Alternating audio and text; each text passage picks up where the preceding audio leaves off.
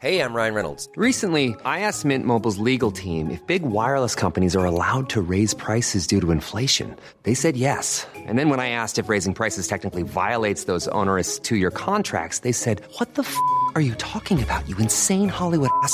So to recap, we're cutting the price of Mint Unlimited from $30 a month to just $15 a month. Give it a try at mintmobile.com slash switch. $45 up front for three months plus taxes and fees. Promo rate for new customers for limited time. Unlimited more than 40 gigabytes per month. Slows. Full terms at mintmobile.com. Las noticias. ¿Qué tal? ¿Cómo le va? Buenas tardes. Estás a punto de escuchar Yo soy Javier Alatorre. las noticias con Javier Alatorre. La vamos a pasar muy bien. Comenzamos. Silbaré como silba un jilguero en el día. Borraré todas tus pesadillas y en tu boca me refugiaré. Buscaré tierra nueva en el campo, le rezaré un santo al atardecer. Nadaré mar adentro en tu milla y de una costilla te haré mi mujer. Han crecido girasoles, de tu vientre nació mi motivo, sentirme vivo.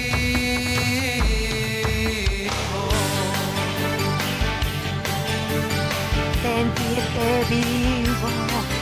Así empezamos hoy las noticias con Javier Alatorre. Qué gusto saludarlos, gracias por estar con nosotros. Y pues bueno, primero que nada le queremos recordar nuestro número telefónico, nuestro número de contacto, porque si algo nos gusta y nos interesa es de entrada, si es posible, escucharlos. Y si no, déjenos un mensajito. El número es 55 14 90 40 12. 55 14 90 40 12. Y así empezamos, querido Miguel. Javier, ya te escuchamos por ahí. Buen día. Sí, ¿cómo están? Buenos días. Qué gusto, qué gusto saludarlos. Aquí estamos oyendo al Emanuel. Saludos, que se va de, ¿Cómo trabaja este, este hombre, eh? Emanuel y Mijares. Mira, cuando te gusta tu chamba, pues nada. Entonces se la pasan presentando conciertos y conciertos y conciertos. Están con... Estos sí nos ganan. ¿Cuántos años llevas tú de carrera, Anita? Pues yo llevo como 36. ¿Y tú, Miguelón? Híjole, señor, 31 años exactamente. En No, mayo pues esto nos ganan 40. Y No, siguen cante, cante, cante, cante. Qué bueno, qué bueno. La verdad es que de eso, de eso se trata, ¿no? De eso se trata la vida. No que no, que ya que me quiero, este. Bueno, en realidad los mexicanos somos muy chambeadores, muy, muy, muy, muy trabajadores. Trabajamos muchísimo. Eh, muy desorganizados, eso sí, para trabajar somos absolutamente eh, desorganizados porque pues de pronto le dedicamos muchas horas y el, ingreso se va por aquí, se va por allá, ¿no? Yo cuando veo, por ejemplo, la gente en las calles de la Ciudad de México, que ahí vienen cargando con su diablito, con bultos y bultos y bultos, y luego atrás viene uno con unos tubos y ponen el tenderete y por, digo, guardan las cosas por ahí en el centro, sobre todo en los edificios que están este, pues prácticamente tomados por diferentes organizaciones sociales, ¿no? Hay, hay, hay edificios que, que mm, por alguna u otra razón están en litigio o están invadidos o lo que sea, y entonces ahí guardan las cosas, pero entre que sacan las cosas, ponen el tenderete, acomodan, y luego van y le dan la mordida al policía, le dan la mordida al, eh, al que maneja todo el tema de los ambulantes y le dan la mordida al inspector y bueno, es un repartidero de dinero y seguramente también le dan mordida al crimen organizado. No sé cuáles sean las mafias de la Ciudad de México, que durante muchísimo tiempo decían que no había, pero cu- ¿cuántas hay? Son como...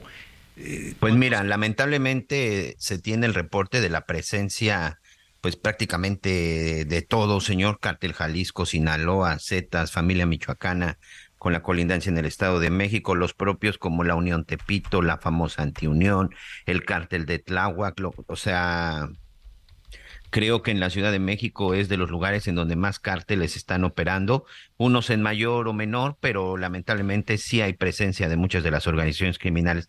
La familia michoacana, por ejemplo, se ha detectado que opera hacia la zona de Xochimilco, hacia la zona de Milpalta, este, te digo, este propio operativo, famoso cártel de Tláhuac del, del Ojos, que fue eliminado por la Secretaría de Marina, y pues de bote pronto son ahorita de los que de los que se tiene la mayor presencia, pero incluso también de la mafia japonesa, de los chinos, de los colombianos, los venezolanos. No, pues aquí en la capital del país se tienen a todos. A, a todas las mafias. Aunque digan que no. Sí, todos lo han negado, ¿eh? Todos. Este, de, de todos los gobiernos dicen, no, aquí no, que quién sabe qué. Pero ahí está y te, te, te, te, te parte el alma ver a toda esta gente trabajadora que como le digo, los mexicanos somos muy trabajadores para estar manteniendo a políticos y a criminales y a corruptos, pues que bueno. Entonces, porque los políticos pues no saben hacer nada, nada es nada. Entonces, pues se ponen sus puestos con mucha alegría, van y al ratito, ¿no? Que ya viene el aguacero, entonces hay que volver a quitarlo y volver a empacar y volver a guardar es, eh, es muchísimo trabajo. Esperemos ¿no? que eh, de regreso pues les caiga una cantidad importante, una cantidad importante de, de, dinerito. Oiga, bueno, eh, no lo saludé, Anita, bueno, a ti sí te saludé. ¿Cómo estás, Anita Lomelí? Bienvenida. Gracias, gracias. Muy bien, aquí. Bueno. Pendientes, escuchamos bien, empezamos bien padre, ¿no? Sí, sí, sí. Bien contentos. Con, con, con, exactamente. Miguel Aquino, ¿cómo estás? Muy bien, señor, muy bien. Ya contentos, listos con toda, con toda la información. Contento porque es jueves, como dicen por ahí, viernes chiquito, pero pues aquí ya listos con todo lo que esté, con lo que esté sucediendo. Ahorita que decías de Manuel y Mijares, hace unos un par de semanas o menos fue el aniversario número 30 de Solidaridad de Playa del Carmen como municipio. Se presentaron aquí. No, bueno, fue una auténtica. Ah, porque nada más de pronto nos quedamos con que los grandes conciertos se dan en el Zócalo, ¿no? ¿Eh? Hay que movernos a las plazas al interior de la República. Se calcula que fueron aproximadamente, digo, las dimensiones son distintas, pero entre 10 y 12 mil personas estuvieron en el concierto, completamente gratis, evidentemente, por el municipio. Que por cierto, ese día cayó un aguacero, pero la gente no, no se movió. Oye, em, y, y eh, Emanuel y Mijares sí son los de de veras, ¿verdad? Porque... ¿De verdad crees que Luis Miguel no? Pues quién sabe lo que dicen, ya hasta se fueron a los juzgados, ya fueron a presentar este demandas. Igual y Pero les ¿cómo sirve. puede ser posible? Digo, igual tanta y les gente sirve. Que está involucrada en el concierto. Igual no y, pues, pues sí, igual y les sirve de publicidad. ¿No? Eso sí, pero de ahí a que abuse y haya un doble, no lo creo. Miren, al final es un divo, o sea, y un divo en el buen sentido de la palabra. Y la verdad es que las grandes estrellas, a quien hay a quien le gusta más o menos Luis Miguel, al final siempre se van a crear todo ese tipo de historias a su alrededor. Ya ven lo que sucedió con Elvis Presley, con el propio Juan Gabriel, que hay quienes aseguran, por cierto, que incluso él vive aquí en la zona de Quintana Roo, es lo que mucho se dice. Creo que ese es parte del costo de ser vivo que de repente surjan todas esas historias, ¿no? Hasta el día de hoy, imagínate que ya debería de tener como 120 años, todavía quien dice que Pedro Infante vive. De Pedro Infante, Pedro Infante vive. Ah, eh, eh, yo Ay, sería padricísimo. a un concierto de Pedro Infante yo se hubiera ido, pero antes no daban, no daban conciertos, había caravanas de artistas y, y cosas así. Bueno, pues ya al ratito veremos también cómo está toda esa polémica, es de de veras, no es de de veras, que es que hay unos, unos días sale más flaco con los ojos hundidos, otro día sale pues ya no tan flaco. Y, no, entonces dicen, pues no, no, no, no se parece, pero pues no se parece porque bajó como, ¿no? Como muchísimo, está todo escurrido, entonces pues, la cara les cambia. Aparte, tal vez, solo tal vez, tal vez se habrá dado, como dices tú, Anita, un retoquito. Entonces, pues, quién sabe, quién sabe, vamos, vamos viendo.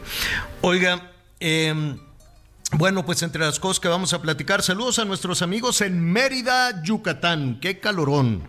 Mérida, Yucatán, el Heraldo Radio 96.9 de la FM qué gusto me da que Mérida esté eh, en los primeros eh, sitios de, bienestar, de seguridad, cosa que, que hay que aplaudir, ¿no? Contrario al resto del país la percepción de seguridad de los habitantes de, Mérida, que nos digan nuestros amigos que, que, nos sintonizan allí en Mérida si es verdad esto de que, de que se vive a gusto, de que se vive tranquilo, de que los visitantes, de que los turistas pueden llegar con tranquilidad y no los van a, robar, extorsionar, asaltar, ¿no? Como en diferentes partes. Simplemente muévase tantito ahí hacia la zona de Quintana Roo, ya ve cómo está Tulum y estas cosas que, que desafortunadamente pues con, con el crimen organizado y la entrada y salida de droga, pues es un asunto complicado. Entonces, díganos usted cómo se sienten nuestros amigos allá en Mérida, porque ya también están ellos. Eh, no crea que nada más están eh, los políticos viendo la presidencia de la República, que ya falta nada para, para que eso se defina. Este proceso va a ser diferente a lo que hemos vivido los mexicanos en las elecciones presidenciales porque en buena medida se va a decidir dentro de un mes. Ya todo lo demás va a ser casi casi puro trámite entre dos, ¿no? Entre el de el de oposición y el de Morena, entonces ya los candidatos que de por sí están en campaña, campañas aburridonas de ambas partes, ¿eh? Yo no les veo lo, lo no como que nadie engancha ni de la ni del frente ni de Morena, nadie, ah, no, no sé, están como entumidos, como no sé, no sé qué le, no sé qué les pasa. ¿Usted qué, qué, creo, opina? Javier, Que el tema este de las mira, el mm. tema de las restricciones del INE pues tiene que tomarse en cuenta. Quiero pensar que alguien dijo, a ver, voy a hacer caso que pues realmente no es tiempo de hacer propuestas, no puedes hacer propuestas. El partido, por lo pronto en Morena, también eh, los limitó en cuanto a proselitismo, en, cuanto a propuestas, en cuanto a lo que nos ¿Para qué salieron a tirar dinero, Anita? En cuanto a lo que nos importa a los mexicanos, pues de los políticos y sobre todo en campaña. Y pues los que vienen, pues sí tienen uno ganas de saber pues cuál es su visión, qué quieren hacer, que en dónde ven fallas para que puedan mejorar esas cosas, la verdad, son las que más importan. Pero esto fue un recorrido, pues, de entrada para que los conocieran, eh, los conociera la gente, y la otra es para llevar un mensaje de, de unidad, eh, pues a todo el país en cuanto a este tema de, de, Morena, que ya ves que había tenido demasiados eh, pleitos internos y, y aquelarres ahí. Entonces, pues eso era, digo, ese, ese fue el objetivo. Este, y yo creo que pues sí ha sido descafeinado el asunto, pues sobre todo por eso, ¿no? Y que nos digan también que, luego que, luego me regañan que yo soy el que empiezo, pero ¿cuál mensaje de unidad, Anita? Salieron, a, salieron a gastar dinero.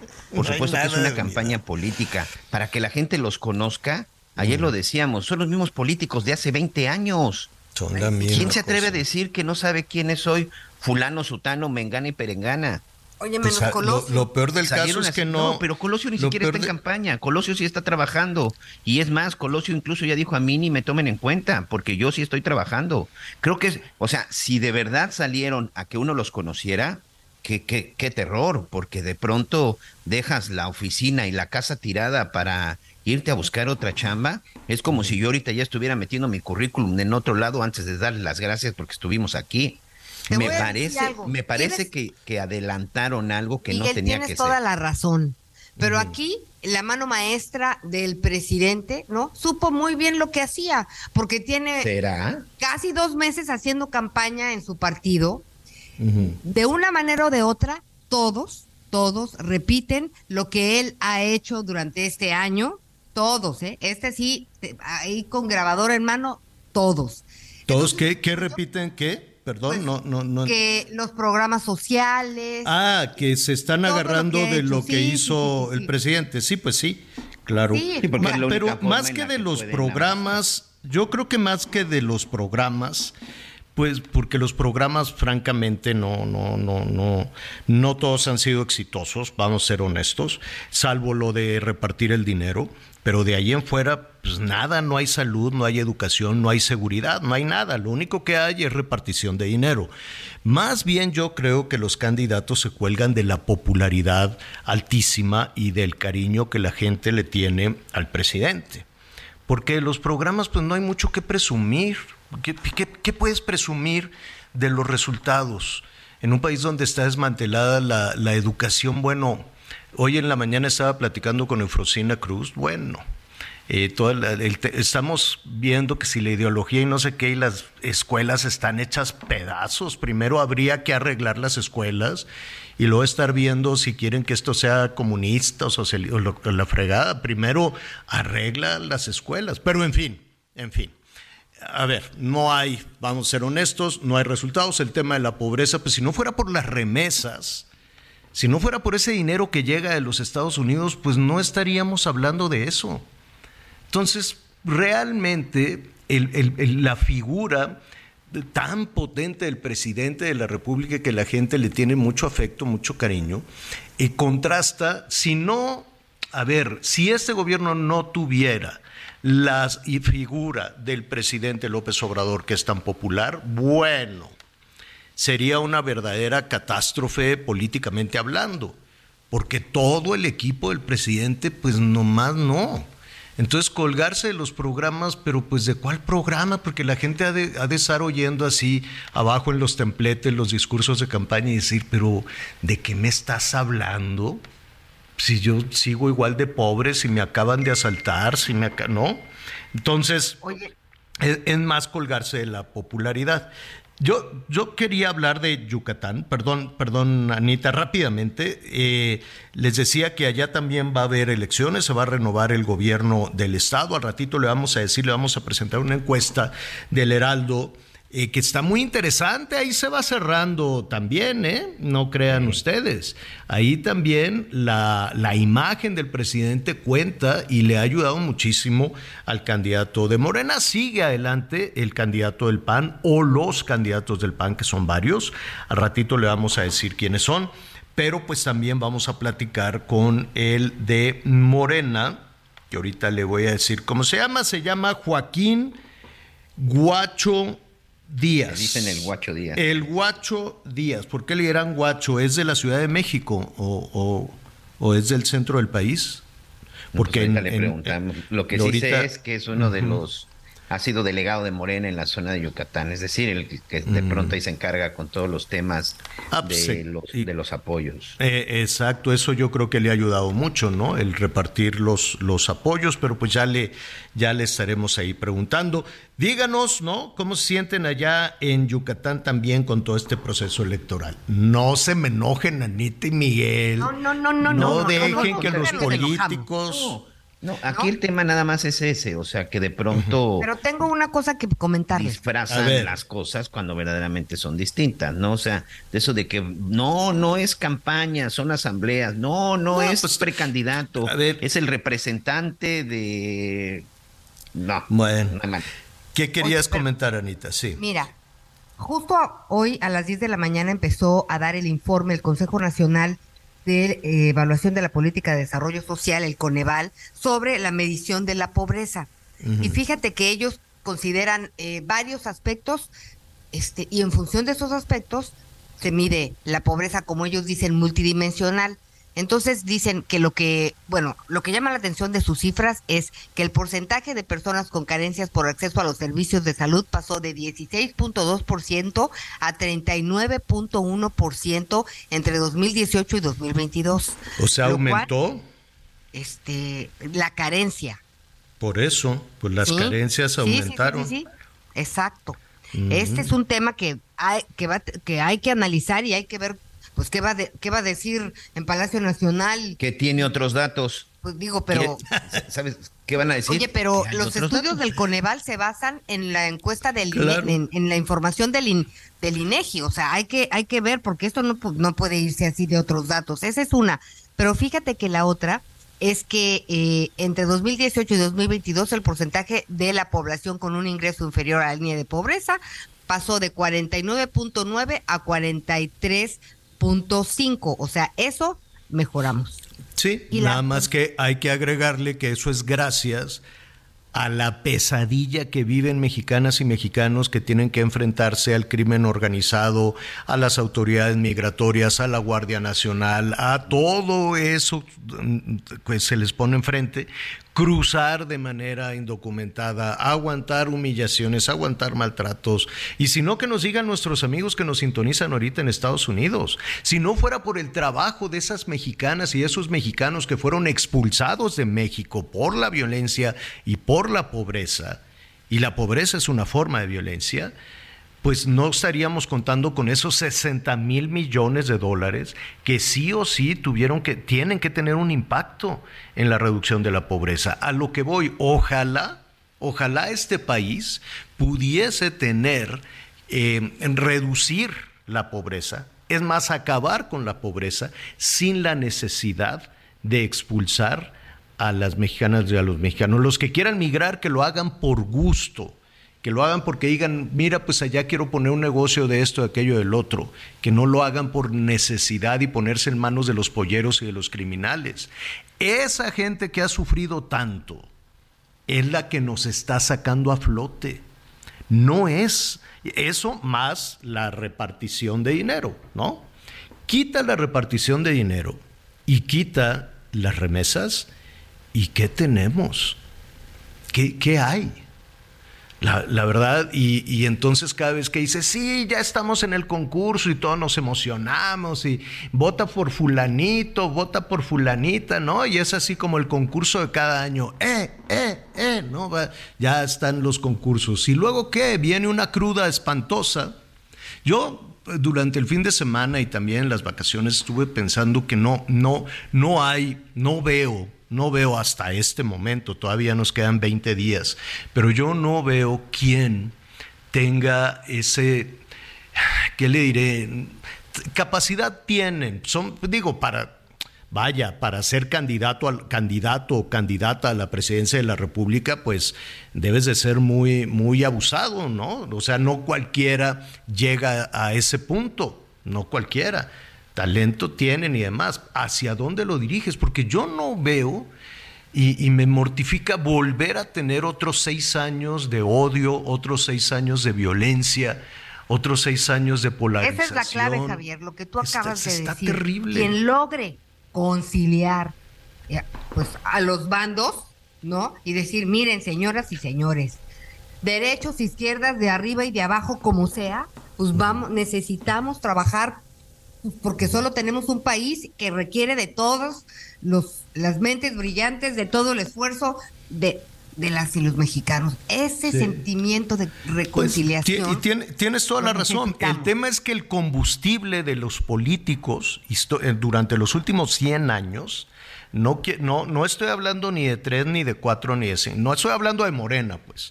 El combustible de los políticos en los últimos 100 años desde que salimos todos rotos de la revolución a tratar de reconstruirnos, ha sido el odio, ha sido las diferencias, porque así es como ellos escalan. Esa es su emoción, ese, es su combustible. Eso es lo que los lleva, ¿no? Polarizar y tener a la gente en, en medio de toda esta situación.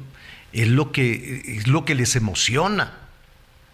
Y les emociona muchísimo. A ver, tú, desgraciado. Ah, sí, pues tú eres un mendigo. Ah, sí, pues tú eres un esto. O sea, es, es agobiante pensar que vamos a seguir seis años más con, con Morena, con PRI, con PAN, con lo que usted sea, agarrados de la greña. o a menos de que esa sea, que yo me resisto a pensar, a menos de que esa sea la esencia de México los gritos, las balaceras. No, no es la esencia de la ah, pues, pues, no, pues ya deberíamos de cambiarla. No creo que nos representa tampoco. No, claro que no. Pero ese puñito de gente, porque los políticos son poquitititos, somos 130 millones de mexicanos, la mitad en pobreza. Al ratito le voy a dar, así como Anita ya nos estaba dando ahí los datos de, de Coneval. Este, ahorita se los vamos a dar con mayor este, detalle. 130 millones de mexicanos y un puñeto, que son los políticos, hágase de cuenta, van a competir 100 mil De 130 millones, 100 mil van a estar buscando un cargo de elección popular. Bueno, esos 100 mil nos tienen el alma envenenada. Y eso es, eso es inaceptable. Porque este es un país generoso, este es un país alegre, este es un país que canta, que le gusta salir adelante, que le gusta ver positivamente las cosas y que quiere que su familia esté feliz y sonreír y vivir y cantar y bailar y todo. Ah, no, pero estos 100 mil nos dicen, no, vámonos palondo al, al lodazal. Vamos a hacer una pausa y volvemos.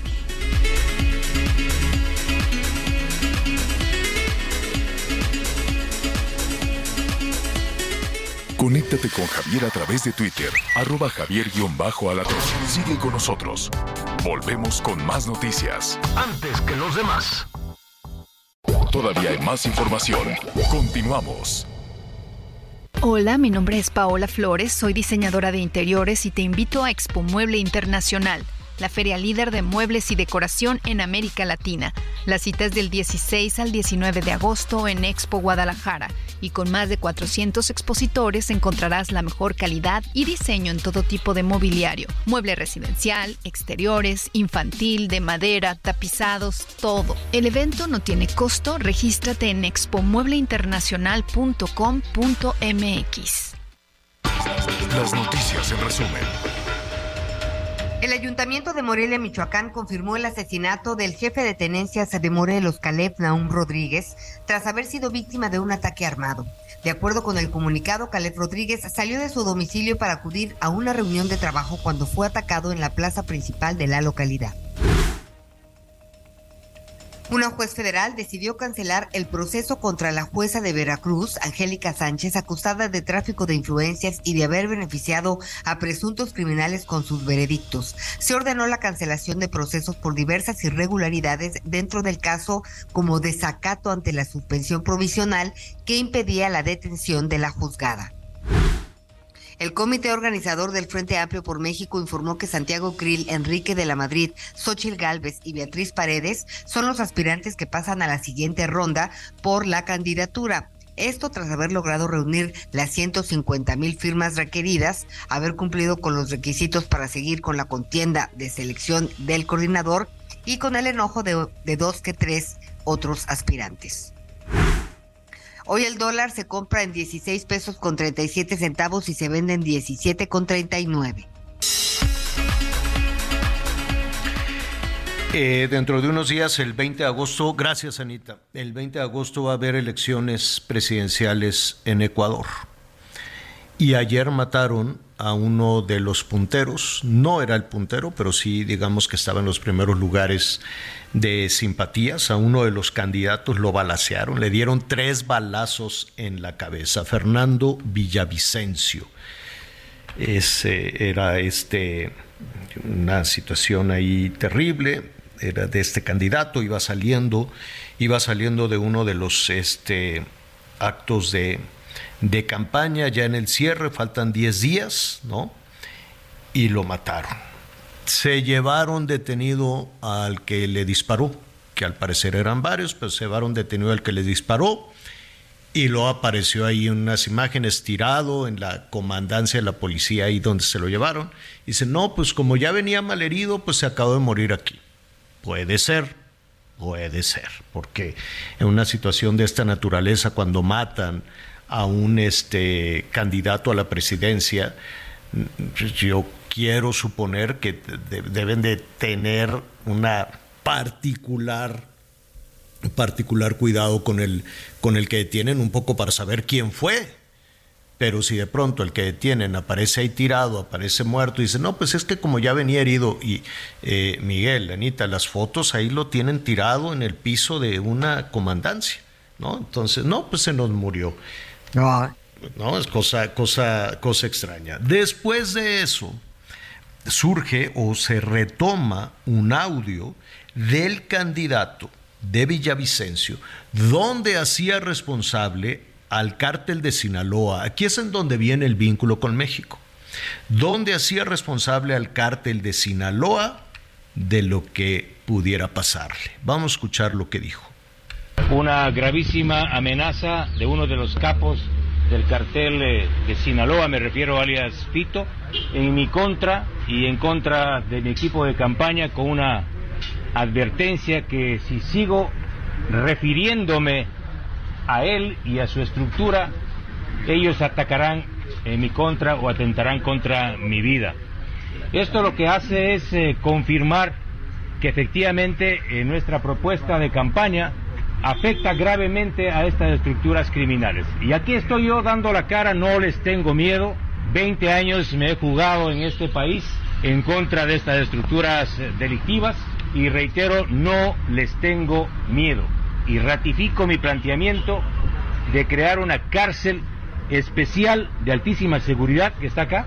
Será una de las primeras obras que impulsaré apenas asuma el mando para trasladar a Fito y a otros capos del narcotráfico, sicarios y otros criminales a esta cárcel de máxima seguridad.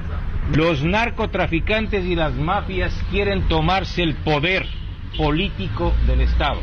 Y sin duda no es Fito el que está atrás de esta amenaza. Son las mafias políticas que están atrás de Fito los que están atrás de esta amenaza en contra de mi candidatura. Por eso he pedido que se investigue los vínculos de las estructuras narcodelictivas con la revolución ciudadana principalmente. Ahí está. Y uno de los eh, señalamientos, mira, este este candidato, Anita Miguel Villavicencio, era periodista, era muy echado para adelante y fue uno de los que con mucha insistencia ha denunciado la corrupción en Ecuador, en particular la del izquierdista Rafael Correa, la del expresidente Rafael Correa lo traía, bueno, por toda la estela de corrupción que hubo en el gobierno de Rafael Correa, muy arropado, por cierto, por el gobierno mexicano. Pero eh, él dice, hizo responsable a este hombre, el Fito, José Adolfo eh, Villamar, puede ser, José Adolfo Villamar, José Adolfo Macía Villamar, alias el Fito. ¿Quién está en esa línea? El cártel de Sinaloa de México. Entonces, eh, ante esa denuncia, pues evidentemente se, la, la línea apuntó rápidamente hacia México. ¿Qué se dijo en Palacio Nacional de esta declaración del candidato antes de ser asesinado? Vamos a escuchar. Son momentos muy difíciles, lamentables y eh, también hechos reprobables, muy dolorosos. Nosotros los padecimos, los sufrimos cuando el asesinato de Luis Donaldo Colosio. Acerca de las causas, pues no me atrevería a adelantar nada sobre los motivos porque no hay elementos. Son, si acaso, hipótesis y pueden ser hasta conjeturas. No hay que olvidar que siempre, y más en tiempos electorales, se inventan cosas.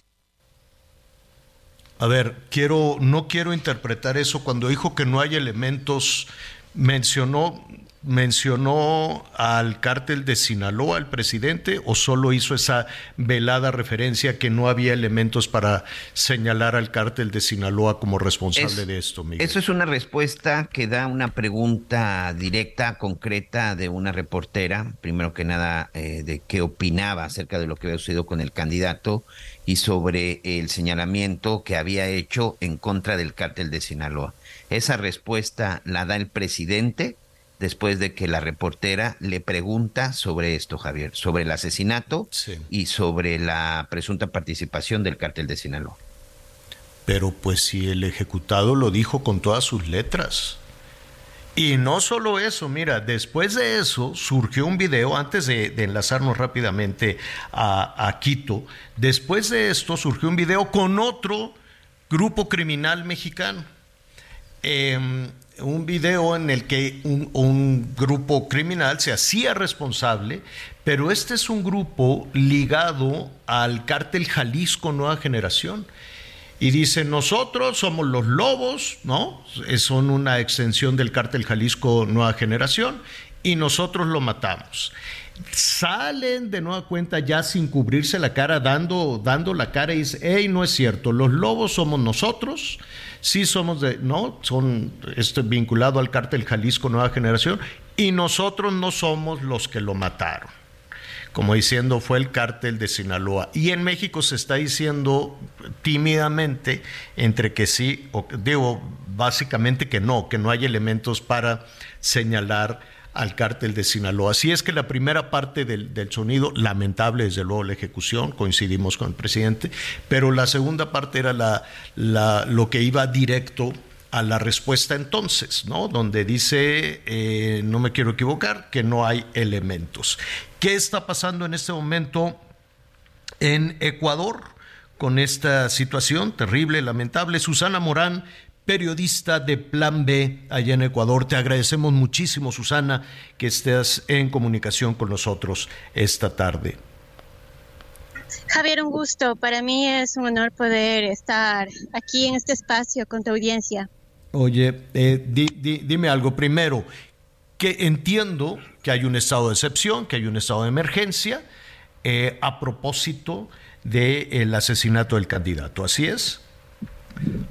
Efectivamente, el presidente Guillermo Lazo ayer alrededor de la medianoche eh, lanzó dos decretos. El primer decreto tiene que ver con eh, duelo nacional por tres días por este crimen contra el candidato presidencial Fernando Villavicencio. Y el segundo decreto es para eh, instaurar, instaurar un estado de excepción durante 60 días en todo el territorio nacional eh, a raíz de este crimen y pues eh, eso significa que están prohibidas las reuniones eh, sociales en espacios públicos.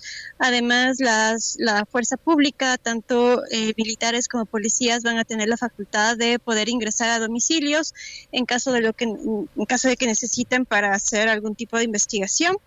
Y de la misma manera, se ha eliminado el derecho a la inviolabilidad, a la privacidad de la correspondencia, es decir, van a eh, revisar eh, eh, obviamente los mensajes y los correos que consideren que necesitan para poder esclarecer este crimen y cualquier otro acto de inseguridad que se dé en estos días. Em, y dime, dime algo que se comenta. decíamos antes de entrar en comunicación contigo, pues que por un lado se habla del cártel de Sinaloa, ¿no? Eh, por otro lado, eh, todo este tema con los lobos, que primero un video y luego otro video, y ellos estarían vinculados al cártel Jalisco Nueva Generación, sí estaría a reserva de, lo que se diga la investigación. Pero ¿qué hay en la percepción de los ecuatorianos respecto a, a, este magnicidio, al, al, asesinato de este candidato? ¿Estaría el crimen organizado ecuatoriano y mexicano detrás? Eh, bueno, lo primero que quisiera decir es, contar un poco quién era Fernando Villavicencio. Él fue, eh, él trabajó mucho tiempo como periodista y en sus investigaciones se enfocaron, digamos, en dos grandes temas. El primero, descubrir los negociados del negocio petrolero, valga la redundancia, en Ecuador. Ecuador fundamentalmente es un país eh, petrolero que vive de esas exportaciones y él hizo muy fuertes denuncias en la época de Rafael Correa y después que dejó el gobierno em, sobre negociados y este lo llamaba él atracos al Estado por este tipo de negociaciones petroleras.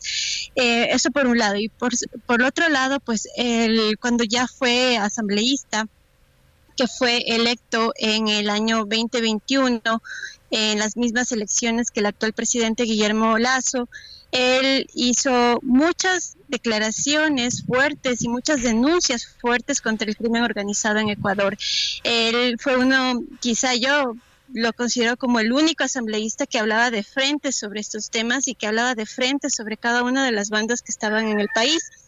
En ese sentido, él fue uno de los primeros que denunció al financista de los lobos. Esto es eh, Leandro Norero, que fue un narcotraficante también ya asesinado hace ya un tiempo, y él descubrió o, reveló mucha información sobre cómo este narcotraficante tenía, em, eh, estaba pues su, su, su poder económico y sus vínculos políticos también.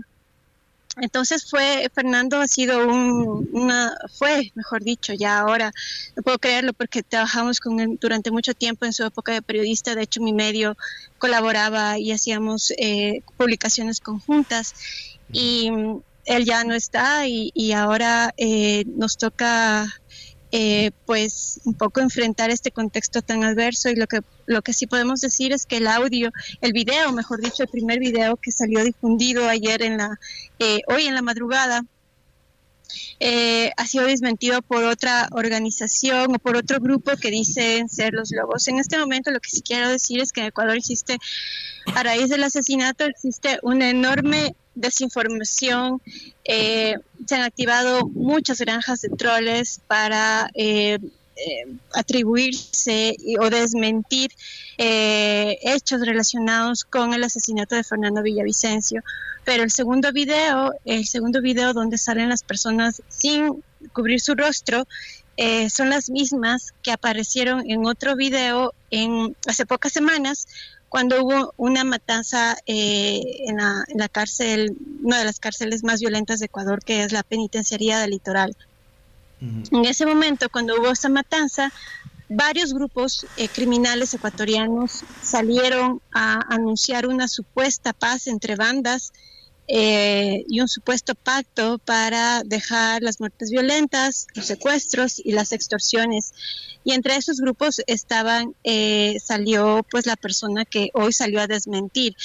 Lo que queremos decir con esto es que em, las fuentes, eh, o mejor dicho, todos estos videos y, y, mm, difusiones y publicaciones que se están dando en las últimas horas necesitan una verificación y las fuentes oficiales están totalmente cerradas. Hoy en la mañana la policía que estaba a cargo de la seguridad del candidato presidencial eh, dio una declaración de 10 minutos sin que la prensa pueda hacer preguntas, lo cual nos parece muy atentatorio contra la libertad de expresión y contra la misma situación que está viviendo el país y la policía no supo explicar de manera adecuada todo lo que ocurrió ayer en, tras el mitin político, el resguardo policial y pues todos estos hechos posteriores al, crimen. ¿no? Lo, único que puedo confirmar es que en este momento tenemos muchas preguntas desde la prensa ecuatoriana eh, estamos tratando de hacer un esfuerzo de poder esclarecer, pero hasta el momento no tenemos todas las respuestas y nos tomará tiempo poder llegar a la verdad. Sí, tienes, tienes toda la razón y cuestiones este, fundamentales, básicas alrededor del equipo de seguridad eh, del candidato, alrededor del personaje que, ah, que fue detenido y que después pues las imágenes ahí está tirado en una, quiero suponer, una estación de policía que también tendría que investigarse. Uno supone que en un crimen de esta naturaleza, un crimen de este tamaño, pues tienes que resguardar a la persona detenida, este, con, a, como del lugar. En, fin, coincido contigo en que hay muchísimas interrogantes. Yo, eh, independientemente de de esto, el hermetismo, de cómo van a avanzar las investigaciones. Yo te quisiera preguntar, Susana, estamos platicando con la periodista Susana Morán, eh, periodista ecuatoriana. Susana, em, el eh, Villavicencio, en estas imágenes que han causado mucho revuelo en México, hacía responsable al cártel de Sinaloa de lo que pudiera pasarle y decía que no les tenía miedo, ¿no? Después, en este otro video de creo que se llaman Los Lobos, pues estaría relacionado, al parecer, con el cártel Jalisco Nueva Generación, también de México. ¿Cuál es la percepción que tienen los ecuatorianos respecto a México y a el crimen organizado mexicano? Pues en los últimos años el, tema mexicano y los carteles mexicanos han sido parte de la discusión casi permanente relacionada a los temas de seguridad de Ecuador. Efectivamente, eh, por confirmaciones de nuestras propias fuentes de inteligencia y de varios actores eh, relacionados a estos temas, eh, efectivamente existe una penetración en Ecuador de los carteles mexicanos, bueno, no solo los mexicanos, sino también de otras eh, partes del mundo, principalmente eh, la mafia albanesa, por ejemplo, y, eh, más italiana también. Es decir, Ecuador se ha convertido en un país eh, como un caldo de cultivo para asentarse los grandes carteles de narcotráfico mundial. Y esto es porque Ecuador es un país débil, es un país políticamente inestable, eh, que además tiene su economía dolarizada, lo cual es atractivo además para el lavado de dinero y tiene poco control de sus fronteras, poco control de su mar. Eh, esto pues lo cuento con mucha pena, con mucha vergüenza de hablar de mi país de esa manera, pero esa es la realidad. Eh, las políticas públicas o las acciones de este último gobierno han sido un fracaso total para poder enfrentar el aumento vertiginoso del crimen organizado y de la violencia en Ecuador. Este año posiblemente Ecuador se ubique, si no en el primero, eh, va a estar en los primeros lugares de los países más violentos de toda América Latina las muertes violentas no han cesado. tuvimos una, masacre carcelaria hace menos de dos semanas y pues aquí eh, y, en uno y, un video de un líder de estas bandas que, que, son los que cometen estas masacres, pues apareció junto a un policía y eso nos da cuenta de que cada vez más, y la policía no ha logrado explicar bien qué es lo que pasó. Lo que tenemos muy claro es que existe una, también una penetración muy grande del crimen organizado en varios sectores del Estado. Y, en, los, procesos, y en los procesos políticos, ¿les preocupa la, la mano del crimen organizado en los procesos políticos? En 10 días tienen elecciones. Por supuesto, el crimen organizado eh, ha sido, primero, la, inseguridad ha sido un tema de campaña. Todos los candidatos lo han ofrecido, han ofrecido, pues, mm, eh, combatirlo, ¿no? De distintas maneras. Eh, Fernando Villavicencio era una de las personas que decía que iba a denunciar frontalmente, o seguir denunciando frontalmente el crimen organizado con nombre y apellido es el que más habló sobre los vínculos políticos del crimen organizado y eso creo que eso creo que fue un punto eh, crucial que lo ha expuesto permanentemente a amenazas y pues ya lo hemos visto.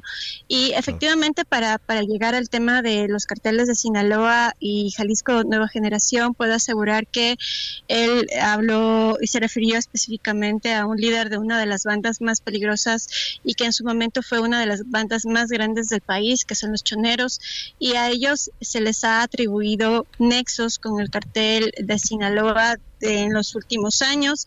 Eh, esta banda se fracturó y al fracturarse se desprendieron varios subgrupos y uno de estos grupos fue Los Lobos que ahora a los lobos se les atribuyen nexos también con el cartel Jalisco Nueva Generación. Eh, digamos que esa es como la explicación más simple de cómo está, de los vínculos, podría decirse, nacionales e internacionales con el crimen organizado. Entonces sí, México ha estado presente en las discusiones de seguridad de Ecuador y de la política pública en general en los últimos años y meses. Susana, eh, Ecuador es maravilloso, Quito es una ciudad con una historia increíble. Entonces, eh, esperemos que se acabe esta pesadilla. Un abrazo para ti, para todos los colegas periodistas en, en Ecuador y estaremos al tanto, al tanto de, de lo que sucede en las próximas horas. Muchísimas gracias, Susana. Gracias a ti, Javier, y muchas gracias a todos por interesarse en los temas de Ecuador. No, al contrario, un abrazo de Susana Morán allá en, en Quito con este tema de a 10 días asesinaron al, al candidato. Oiga, rápidamente, ay, pues hay novedades. No, le, los resultados, ya ve que lo de las firmas eh, para el frente de, de oposición, Em, el Frente Amplio por México. El Frente Amplio por México. No, pues ya los del PRD dicen, oye, que, pero pues ¿qué pasó? Porque bajaron a, a tres, a ¿no? Dos. A, dos, a Silvano, a Silvano, Aureoles y a Miguel Mancera. Entonces, en este momento, la dirigencia nacional del PRD dice, ¿saben qué? Vamos haciendo una pausa. ¡Tan! Una pausa en la participación para la selección del, del, candidato del Frente Amplio. No dijo que se van, no dijo que se van, pero este, dicen, pues no nos gustó lo que aquí pasó, está diciendo Jesús Zambrano, el líder del PRD, acusó que los dos aspirantes de su partido fueron objeto de una exclusión política indebida y rechazó que su partido y sus aspirantes hayan hecho cosas indebidas. Entonces, pues una fracturita o fracturonón. Vamos a ver si el PRD se mantiene en alianza con el PRI y el PAN. De aquí a, pues hoy va a haber el primer debate y luego viene todo este tema para elegir a, la candidata o al candidato eh, para que esté todo listo el día 3. Pero si ya está diciendo eso Jesús Zambrano hoy, no dice que se va, repito, no dice que se va, dice que le pone pausa. Así como diciéndole, síguele como vas y me voy. Vamos a hacer una pausa y volvemos.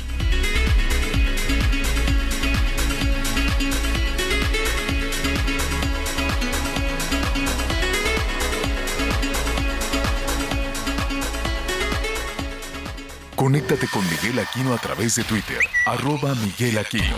Toda la información antes que los demás. Ya volvemos.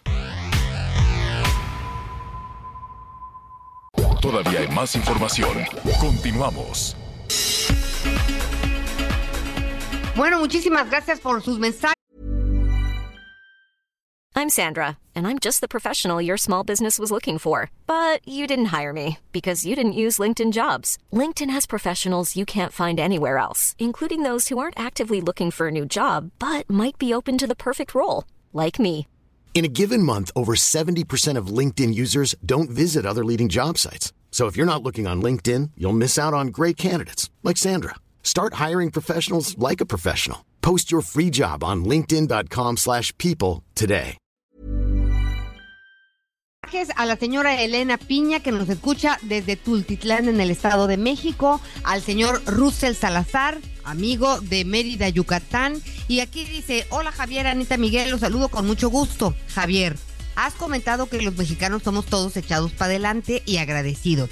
Pero ¿qué les pasa a los políticos que no lo son? No lo son con el pueblo de México. Nuevamente saludos cordiales desde Mérida, Yucatán, Omar Espinosa. Son las 12 del día, tiempo del centro de México. ¿Les parece si vamos juntos a un recorrido informativo por el país? Dos mujeres, madre e hija, fallecieron intoxicadas al respirar los gases emitidos por un generador de electricidad que instalaron en su casa a causa del prolongado apagón en Villas Las Perlas de Playa del Carmen que duró más de 36 horas.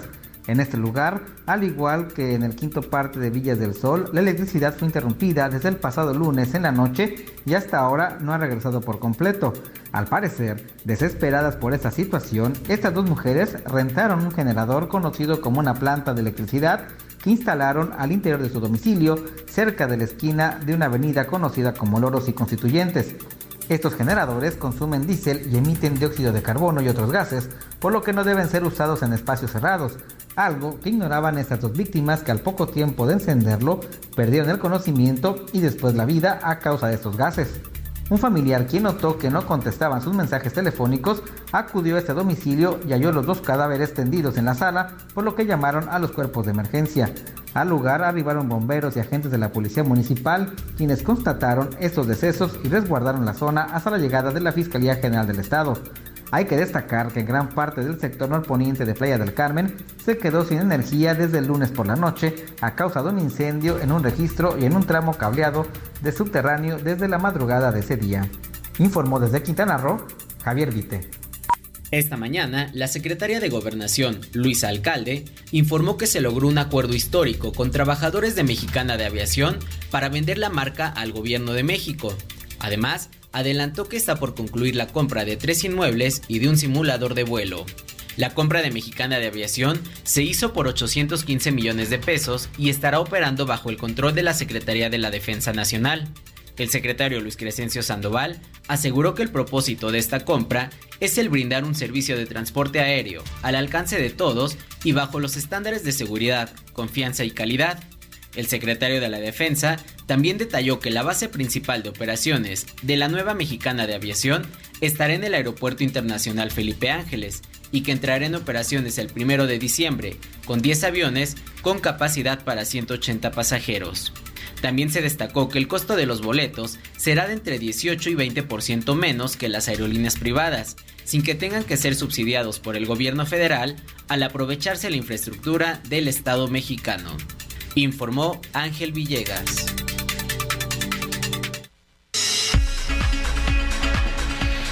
Eh, muchísimas gracias por todos sus, eh, sus comentarios. vamos a revisar algunos antes de ir con nuestro siguiente invitado, Anita. Miguel, ¿con quién empezamos? Anita. Ok, bueno, muchas gracias. Aquí tenemos varios mensajes y la verdad es que pues ha generado mucha reacción en torno a lo de los políticos. Buen día, soy Norma González de Monterrey, Nuevo León. Disculpe, pero el alcalde Colosio lo único que ha hecho aquí es hacer más angosta las calles. Faltan luminarias en muchas colonias del centro de Monterrey. No hay desagüe. Vieran cómo se ponen las calles cuando llueve. Disculpen, pero cuál trabajo. Gracias, bendecido día. Y no porque lleve el apellido Colosio, es como su padre. Tiene respetos para el Señor, pero nada que ver. Javier, tienes un micrófono muy importante y te escuchamos millones de personas. Soy una ciudadana común pero considero que no todos los políticos solo nos utilizan. No debemos confrontarlos más de lo que ya estamos. Urge tener paz en nuestro México. Muchas gracias. completamente, completamente de acuerdo. ¿Quién es? Armando Zaragoza. ¿Cuál, es su nombre? Perdón. Perdón, señor. Eh, de este último se llama, ¿cómo se llama la señora? Y tenemos Norma González de Monterrey. Norma. Tienes toda la razón, no, pero es la que dice de Colosio o la que nos decía de, de que los es parte del mismo mensaje, señor. Ah, es parte del mismo. Tienes toda la razón, Norma. Tienes toda la razón. Ojalá nos dieran un, un espacio. Y desde luego, no todos los políticos, no, pero, eh, pero, los, que eh, pero los que tenemos encima los que tenemos encima generando tanto asunto tan ríspido, ¿no? Pues son los que los que están ahorita en la jugada, pues. Debe de haber un político bueno, claro que debe de haber algún político, una o un político o una nueva generación de políticos con otro espíritu, con otra eh, forma de ver las cosas y tratar de construir, claro que lo debe de haber. El tema es que están opacados por, lo que, por los que ahorita están en el, en el candelero. ¿Qué más, Miguelón? Javier Anita, Miguel, saludos desde Torreón, Juan Pedro. ¿Se imaginan si eso hicieron los cárteles mexicanos allá en Ecuador? ¿Qué no podrán hacer aquí en México, sabiendo que jefes políticos están con los cárteles mexicanos? Dios nos libre de ver eso el próximo año, pero aquí hay abrazos y no balazos de parte de Juan Pedro desde Coahuila. Hola chicos, muy buen día, saludos cariños para ustedes. Vengo de regreso de San Juan del Río hacia la Ciudad de México en el sentido que va hacia Querétaro. La fila de transporte está larguísima. De casualidad, ¿saben qué pasó? Nos pregunta aquí la señora Patti Correa. Pues ya revisamos con Guardia Nacional Carreteras, este, doña Patti, y no, aparentemente es, un que tráfico que tiene que ver ahí con el transporte de carga. La de Querétaro, eh, tan bonito que es Querétaro, pero la autopista es un dolor de cabeza cuando no están los tambos naranja, está todo el tema de algunos, yo sé que los transportistas hacen un esfuerzo, pero pues que les den un camión en mejores condiciones. Sí, la autopista de, Querétaro afortunadamente no tiene los problemas de, ¿cómo se llama esta donde asaltan cada cinco minutos, la que está en el Estado de México o la de Puebla? ¿La de lechería? Esa, no, ¿cómo se llama? El circuito, circuito exterior mexiquense. El, circuito exterior mexiquense, que es una cosa de terror. Eh, la autopista que va a Puebla, la de, Veracruz. menos la autoridad, ¿o cómo? Sí, ¿no? Y te cuesta, ¿eh? Además pagas y todo, y palo, ¿no? Está terrible. Y nuestros amigos de Puebla que nos digan, y los de Veracruz. Eh, por todo, la, la verdad es que está terrible este tema de las carreteras. ¿Qué más, Miguelón? Mira, tenemos aquí un mensaje que... Muy buenos días a todos. Pido de favor si mm. pueden mandar un saludo por su cumpleaños a la niña Iris Chen Wang. Cumple 10 años. Está triste porque dice que hasta ahorita nadie la ha felicitado. Por favor, gracias siempre por su programa. y hoy está ella aquí conmigo. Ciudad de México, acá por Plaza. Vamos a cantarle, Miguel, ¿no, Javier? Sí, son las mañanitas, Iris. No, te van a hacer un pastel. No sabes qué cosa de pastel y te van a, seguramente al rato comenzarán a llegar los regalos, al rato nos dejas un mensajito de voz, ahí nos dices qué te regalaron y qué tal estuvo el pastel y todo lo demás. Felicidades, Iris. Te van a llevar por una nieve también, ¿no? ¿De qué quieres tu nieve? Y a lo mejor A un parque, a un paseo por ahí sorpresa. Si, si, nos están escuchando por Plaza Carso, pues que la lleven a escoger en pues lo que ella quiera, ¿no? Pues está ahí ya esa plaza puestísima. Bueno. Muy bien. Pues, Reina por toda la semana. Ah, mira, tenemos también un mensaje de voz de parte de nuestro público. A ver. Señora La Torre, soy una de sus admiradoras. No me pierdo todos los días las noticias de las 11 de la mañana. Me gustaría hablar con usted, pero si no se puede, ni modos. Estoy en Mérida, Yucatán. Una servidora, Blanca González. Blanquita, lo vamos a hacer con muchísimo gusto. Qué linda, gracias, gracias por sus comentarios. Gracias por tu llamada y cómo no, con mucho gusto nada más terminando el programa o allí en la tardecita nos hablamos. Tenemos ahí también algunos reportajes ya programados para, ¿cómo se llama? Para Yucatán. Entonces, pues aprovechamos y nos ponemos a platicar. Qué linda, muchas gracias. Por cierto, allá en Yucatán, pues ya les decía que va a haber elecciones. En un ratito más vamos a platicar con Joaquín el, el Guacho Díaz, delegado de bienestar en eh, Yucatán. Y yo entiendo que, em, mire, Joaquín había jugado ya para ser eh, gobernador y es lo que sucedió de pronto con algunos de los candidatos de Morena que se quedaron también como los delegados del gobierno federal en la localidad y ahora estará buscando de nueva cuenta convertirse en gobernador. Qué gusto saludarte Joaquín, ¿cómo estás? Buenas tardes. Hola, mi estimado Javier, un saludo a todos nuestros amigos del Heraldo Radio, un abrazo desde Yucatán. Oye, dime algo. Primero, porque aquí estábamos especulando, Anita Miguel y yo. ¿Por qué te dicen el guacho? Ah, bueno, a todos los que nos llamamos Joaquín en ah. Yucatán nos dicen guacho. Ah, ok, porque en el norte... Con H, es con H, guacho con H. Sí, guacho, guacho con H, sí. Como Porque eh, la H no es muda, la H suena. como la del Heraldo, como la del Heraldo. no, yo tenía la duda porque...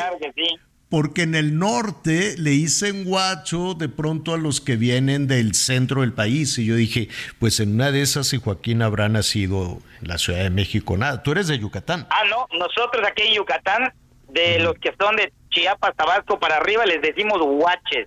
Ah, pues ahí está, se parece, ya Y si vienes a vivir a Mérida, te decimos yucahuaches.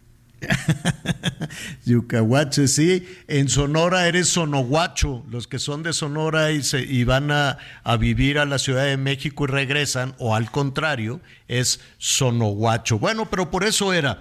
Dime algo, eh, pues ya eh, se están calentando los motores para la elección al gobierno del Estado.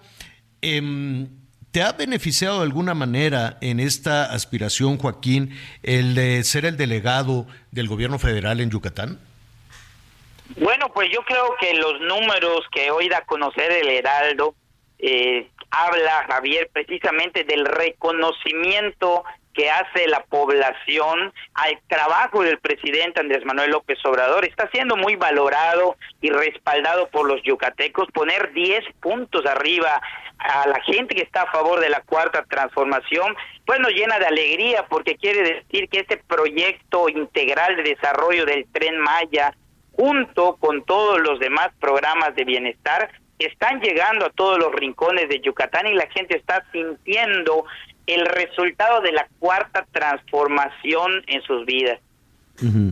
Eh, déjame retomar ahora que estás haciendo referencia a la encuesta que se presenta, una encuesta de Poligrama, de la empresa Poligrama, que presenta el Heraldo Radio, pone a la, entre la lista de los eh, aspirantes, todavía no se define quién es, eh, quién podrá ser el aspirante del partido Acción Nacional, pone a Renán Barrera con el 36.9, vamos a ponerlo en 37, junto con Joaquín, junto contigo, con el 33.9, vamos a ponerlo en 34, ¿no? De 37 a 34, bueno, pues la diferencia se va cerrando. Así es, digo, en todas las encuestas hay un margen de error que marcaría que eso es un empate técnico. Y bueno, es el enfoque de nuestro trabajo diario, de llegar a todas las comunidades, de tener una agenda pues donde el trabajo pues es incansable, es imparable, genera esperanza de un cambio real para las familias yucatecas y por eso pues nuestra pasión y nuestro compromiso desde el primer día en que el presidente Andrés Manuel López Obrador nos invitó a ayudarlo a consolidar la cuarta transformación en Yucatán ha sido esta. Mientras lleguemos hasta la última comunidad a través de los servidores de la nación, que es un trabajo que a nivel nacional la secretaria Ariadna Montiel nos ha insistido mucho, que hay que llegar a todos los rincones de nuestro estado. Yo a eso creo que se refieren estos resultados que hoy muestra el Heraldo a nivel nacional.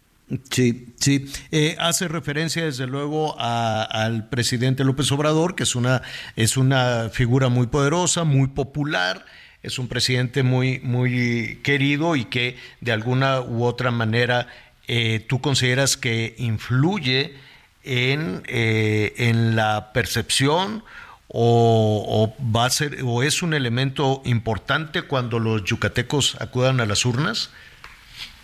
Yo creo que sí, sobre todo Javier, que en Yucatán el presidente cada 15 días visita el Estado, me atrevería a decir casi sin temor a equivocarme, que es el presidente de México que más veces ha visitado el estado de Yucatán y la gente de verdad que valora mucho porque el proyecto integral del tren Maya, más allá que sea un proyecto de transporte, es un proyecto que está generando desarrollo en las comunidades de nuestro estado. El fin último del tren Maya es precisamente generar desarrollo. Te pongo el ejemplo, por ejemplo, en Mérida, el Gran Parque de la Plancha, con una inversión de 1.300 millones, el Museo del Meteorito en progreso, se están remodelando las plazas públicas de Quinich, Cagmuén y Zamal, del cenote está aquí en Valladolid, la plaza principal de Pisté en Chichen Itzá, y muchísimas otras obras que han salido del trabajo en asambleas que ha realizado Conatur a través de las comunidades y la gente ha priorizado como quiere en este momento que el Tren Maya vaya generando estas bases para el desarrollo futuro cuando arranque y millones de turistas que hoy se quedan a lo mejor en Cancún por el aeropuerto que está ahí a dormir ocho o diez noches, hagan un proyecto de viaje donde vengan a Mérida, Izamal, a Valladolid, se sigan luego a Campeche, Chiapas y sea un circuito. Todo esto está calificado hoy por los yucatecos como algo positivo y es hacia el trabajo que está haciendo el presidente pues estaremos eh, atentos. ¿Cómo, ¿Cómo van a resolver? ¿Cómo van a resolver quién es el candidato eh, de, de Morena al gobierno del Estado? Pues nosotros esperaremos los tiempos en los que el movimiento convoque a los procesos que va a llevar a cabo. Supongo que es algo similar a lo que se está llevando a cabo a nivel federal y pues cuando eso suceda nosotros estaremos listos. Siempre ha sido en mi manera de trabajar desde que fui presidente municipal en San Felipe, es mi municipio, diputado local, diputado federal, siempre ha sido con un compromiso y hoy estamos muy contentos en la delegación de bienestar haciendo que todos los programas del presidente lleguen a los yucatecos y eso sobre eso vamos a seguir trabajando ahorita. Bueno, pues te agradezco muchísimo, Joaquín, Joaquín, Guacho con H, el Guacho Díaz. el Guacho Díaz. Guacho Díaz Mena, porque el H suena. Exacto, delegado de bienestar allá en Yucatán y aspirante de Morena al gobierno del estado. Gracias, Joaquín. Javier, te mando un abrazo y nos vemos en la noche. Así, así será. Primero Dios. Gracias, Joaquín. Un abrazo. Otro, otro de vuelta. Bueno, pues eh, échale un ojito ahí a la, a la encuesta. Está muy interesante ver quién es quién en las aspiraciones de, de, tanto de Morena como del Partido Acción Nacional. El PAN tiene muchos candidatos también. Eh, aquí ya hemos platicado con Renán Barrera, platicaremos también con él en su momento. Y con Rommel, pues Rommel Pacheco, que hemos visto también muchísimas eh, cuestiones de, de, carácter este, deportivo. ¿Y quién más está? Ah, está Liborio Vidal. Entonces, pues ya veremos, ¿no? Cómo lo decide el PAN. El PRI también tiene. Eh, ¿Se acuerdan, Anita Miguel, de Jorge Carlos Ramírez Marín? Este sí, por pues, supuesto. Él, él también quiere, pero... y todo. Y sí, ¿eh? en Yucatán sigue moviendo muchas, muchas piezas. Sí, entonces hay cuatro priistas, este, digo, cuatro panistas eh, fuertes. Está Joaquín el Guacho Díaz, también fuerte por parte de Morena, y el PRI, pues, eh, pues ahí está, pues, o sea, con un 7%, ¿no? Que, que ahí está, veremos si van en alianza o cómo le van a hacer, y sobre todo a ver si se arregla toda esta situación de que el PRD les dijo, oigan, ¿por qué sacaron a mis muchachos así como así? ¿Por qué los sacaron? Creo, creo que, y esto lo, lo, podemos ver con, con eh, ¿cómo se llama? Con nuestro amigo Baños, em, para ver por qué sacaron a los de Morena. Dicen que como ellos ya habían sido gobernantes, que, te, cuentan con una infraestructura, ¿no? De, de, personas que les podían ayudar y que el, grueso de los votos, por ejemplo, para el doctor Mancera había sido la Ciudad de México eh, y en Michoacán eh, también el, grueso de, los votos para el exgobernador. Entonces dicen, pero pues vamos a ver cuál fue, eh, ¿no? ¿Por qué los descalificaron? Porque pues 150 mil se habían alcanzado, pero pero pues no de 17 estados, porque ese era el acuerdo. 150 mil de 17 estados, es decir, 16 más uno. Sí, no podía ser de un solo, mm, de una sola región, sino de más de la mitad del país. Ese, ese fue parte del problema de Cabeza de Vaca, de Silvano y del propio Miguel Ángel Mancera, que no... Mancera sacó el grueso de los votos de la Ciudad de México, dicen, y este. Sí, pero tenían que ser 17 estados de la República, Javier. Claro, claro. Bueno, bueno, pues ahí está. A ver si, si superan. Si supera, ¿cómo, ¿cómo ha ido si lo superan ellos, porque ya les dijeron. Y falta ver que el PRI se porte bien. No, pues si no, se queda, pues, porque está en peligro de extinción. Yo nada más le puedo recordar eso al PRI. No, pues sí, está en peligro cada vez hay menos cuadros del PRI, cada vez tiene está más emproblemado, este ha venido de menos a menos a menos a invisible, así que si no va en alianza, honestamente hablando. luego dicen que, que con el sistema este que tiene, ¿cómo se llama? El AIDA, ¿cómo se llama el fiscal? Este. Pegasus. Renato Sales Heredia. Renato Sales, este, más el Pegasus, más todo lo que tú quieras pues imagínate que le saquen ahí un expediente, que ese es un poco el estilo político, no nada más el estilo de Morena. El estilo político en nuestro país es a, punta de expedientes, reales o no, pero pues expedientes. Y entonces ahí pueden ir este, presionando también. Todavía falta, todavía falta ver qué va a suceder, pero no falta tanto, ¿eh? porque esto ya se define en nada, en septiembre. Y a partir de septiembre, a partir de, del el 3, el Frente de Oposición va a decir quién es su candidata o su candidato. Y Morena el 6 va a decir, el 6 de septiembre va a decir quién es su candidata, su candidato. Y ya, todo lo demás, este, pues va a ser una campaña larguísima, de por sí ha sido eternamente larga y aburrida, entonces pues luego esta campaña de dos, eh, esperemos que, que tenga algo pues, no sé, generoso, algo que verdaderamente conecte con las personas, porque así nos vamos a ir hasta el año que entra. Entonces, imagínense, un año con, dos personajes, este, pues no sé, no se ve muy atractiva en esta ocasión la campaña.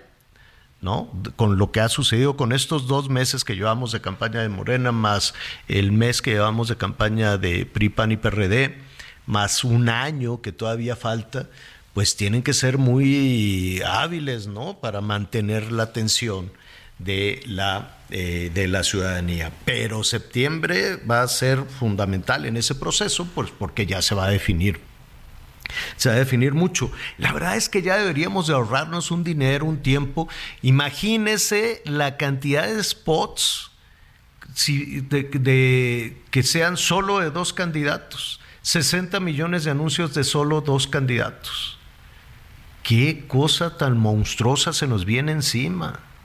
Ojalá los medios de comunicación. ¿De plano crees que otra vez Movimiento Ciudadano se va a burlar de, pero pues, ¿qué va a hacer Movimiento Ciudadano? ¿Qué, ¿Qué, puede...? No, pero independiente, digo, pero al final ahí está el partido que recibe un presupuesto, Javier, y que ya vimos lo que hizo en Coahuila y en el Estado de México de no meter un candidato, hacer lo mismo, eh, o sea, sí, ya falta de respeto. Sé que a lo mejor no va a ganar o no tiene probabilidades, no lo sé, pero el tema es que sí se debe de exigir. Si no, entonces, ¿para qué quieres un partido político, señor? Si no, no entiendo pues es una franquicia muy buena, digo, la cantidad de dinero que hay ahí. Oiga, a ver, a propósito de este tema que está mencionando eh, Miguel, eh, y le recordamos el, el número telefónico, ya vimos que Mancera y Silvano y el líder nacional del PRD dijeron, a ver, esto no nos gustó porque nos sacaron a la mala se imagina, yo les pregunto, Anita, Miguel, a nuestros amigos en todo el país, ¿cuál va a ser la reacción de las corcholatas cuando el día 6 les digan, lo siento, quedaste fuera, lástima, adiós que te vaya bien, te tienes que sumar aquí a la campaña del señor o de la señora y no hagas berrinches y a tragar sapos cuál podrá ser la, cómo podría reaccionar Claudia si pierde, Marcelo si pierde, Adán Augusto si pierde y Monreal si pierde. ¿Cómo se imagina usted que, que van a reaccionar este, Claudia, Marcelo, Adán Augusto y Monreal? Si el 6 de septiembre le dicen, lástima, hasta aquí llegaste. Vamos a hacer una pausa y volvemos.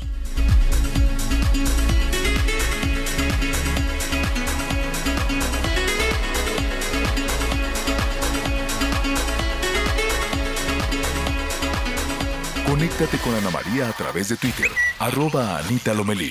Sigue con nosotros. Volvemos con más noticias. Antes que los demás. Todavía hay más información. Continuamos. Toma un minuto y piensa en tu momento favorito. El nacimiento de tu primer hijo o su primer cumpleaños. Ahora piensa en las empresas y en los empleos que hay detrás. El de Ana que trabaja en la empresa donde hacen los biberones. El de Carlos que hace los pasteles. Empresarios y colaboradores trabajamos para que a todos nos vaya mejor. CIRT, Radio y Televisión Mexicanas. Voz de las empresas. Consejo de la Comunicación. Las noticias en resumen de Nuevo León decidió no repartir los nuevos libros gratuitos por la polémica en torno a su contenido y diversos errores. Se suma a los estados de Jalisco, Coahuila, Yucatán, Chihuahua, Querétaro y Guanajuato que han informado que no repartirán el material elaborado por la CEP. En el municipio de Cuautepec, Hidalgo, se registró un enfrentamiento entre policías y presuntos guachicoleros. El saldo preliminar fue de un muerto y al menos cinco sujetos detenidos de una banda dedicada al robo de combustible en la zona. En Veracruz investigan a policías por la muerte de un joven en Coatzacoalcos. El joven sin vida fue identificado como Alexis Moreno, un estudiante de medicina originario de Chetumal, Quintana Roo, que se encontraba de vacaciones. Las primeras versiones señalan que los policías habrían marcado el alto a un amigo de la víctima, presuntamente por detectarle que llevaba armas y drogas en un carro. Sin embargo, decidió acelerar, por lo que se dio una persecución y balacera. La policía de Berlín en Alemania informó que la autopsia de María Fernández Sánchez, mexicana encontrada muerta en esa ciudad, tardará al menos ocho semanas. Hasta el momento no se ha revelado la causa de la muerte de la joven, mientras los primeros informes refieren que no se puede asumir ninguna culpa de terceros. Gracias, gracias Anita. Oiga, pues eh, Allá en Veracruz ya ve que el gobernador hace lo que se le da la gana, eh, por más que le digan, eh, no, nada. ¿Cómo, es esto de que la ley es la ley? ¿Eh? Ah, que me, que también que me imitó. que lo que se le da la gana, o yo no sé si se echa sus drinks o no sé qué haga. bueno, independientemente del buleo, eh, hay mejores, ¿no? Que también, el, que está más padre es cuando el presidente, esta noche en hechos, pero pues que sean creativos, ¿por qué quieren copiarle todo al presidente? No, quieren quedar bien, ¿no? Ni siquiera copiar, quedar bien, pues que es no lo que sé si quieren quedar bien, pero pues hay muchas formas de, de, quedar pues bien. Trabajando quedarían muy bien, ¿no? Pues trabajando quedarían muy bien. Digo, no pasa nada, a mí me divierte mucho. Mira, cuando empezó, cuando empezó hace un montón de años, cuando empezó el noticiero, ¿no? Con eso de esta noche en hechos, pues lo ha dicho mucha gente, se ha utilizado para anuncios, para anuncios de cerveza, para en, muchos temas de publicidad, en películas, en series, en el teatro. Yo he ido a muchas parodias en, en teatro donde sacan así esta noche en hechos. Y la, la verdad es que a mí pues lejos de molestarme, pues me, me, gusta, no, no, no, no sucede nada, no, no pasa nada. Yo no, no tengo esta, este, enojo, ¿no? A flor de piel que tienen los políticos.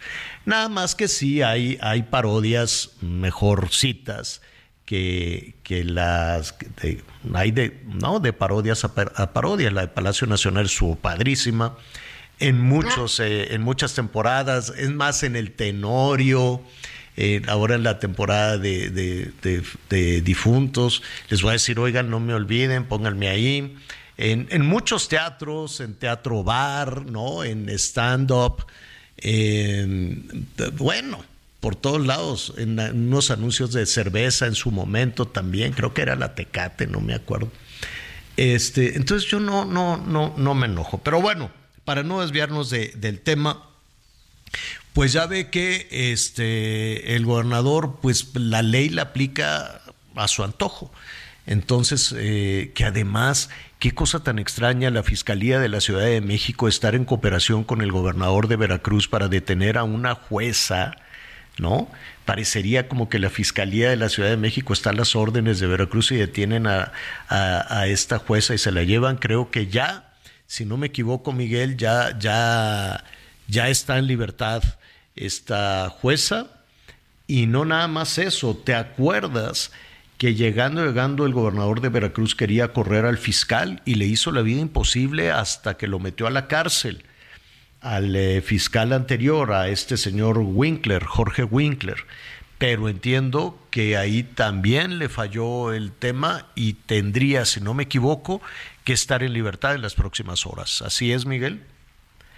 Así es, Javier. Y, fíjate que aquí llama la atención porque, pues literal, pues son dos casos que se le caen, por llamarle de alguna manera, al fiscal, al fiscal de Veracruz. Desde un principio, perdón, al gobernador de Veracruz, desde un principio, desde que Jorge Winkler fue detenido, supuestamente por secuestro y desaparición forzada, eh, que por cierto se le acusaba del secuestro y desaparición forzada de un colaborador del que fuera fiscal también del estado de Veracruz, de su, de su antecesor, y desde el principio se mostró pues que evidentemente las cosas pues no estaban bien, que no estaban bien fundamentadas y que había una serie de irregularidades. Este, recordar que Jorge Winkler fue destituido en el 2019, pues prácticamente después de que llegó Huitlagua García, aunque él pues todavía tenía algunos años más para continuar como fiscal. Pero la verdad es que sucede con todos los fiscales eh, y con todos los gobernadores cuando entran, ¿no? Mira, por lo menos en la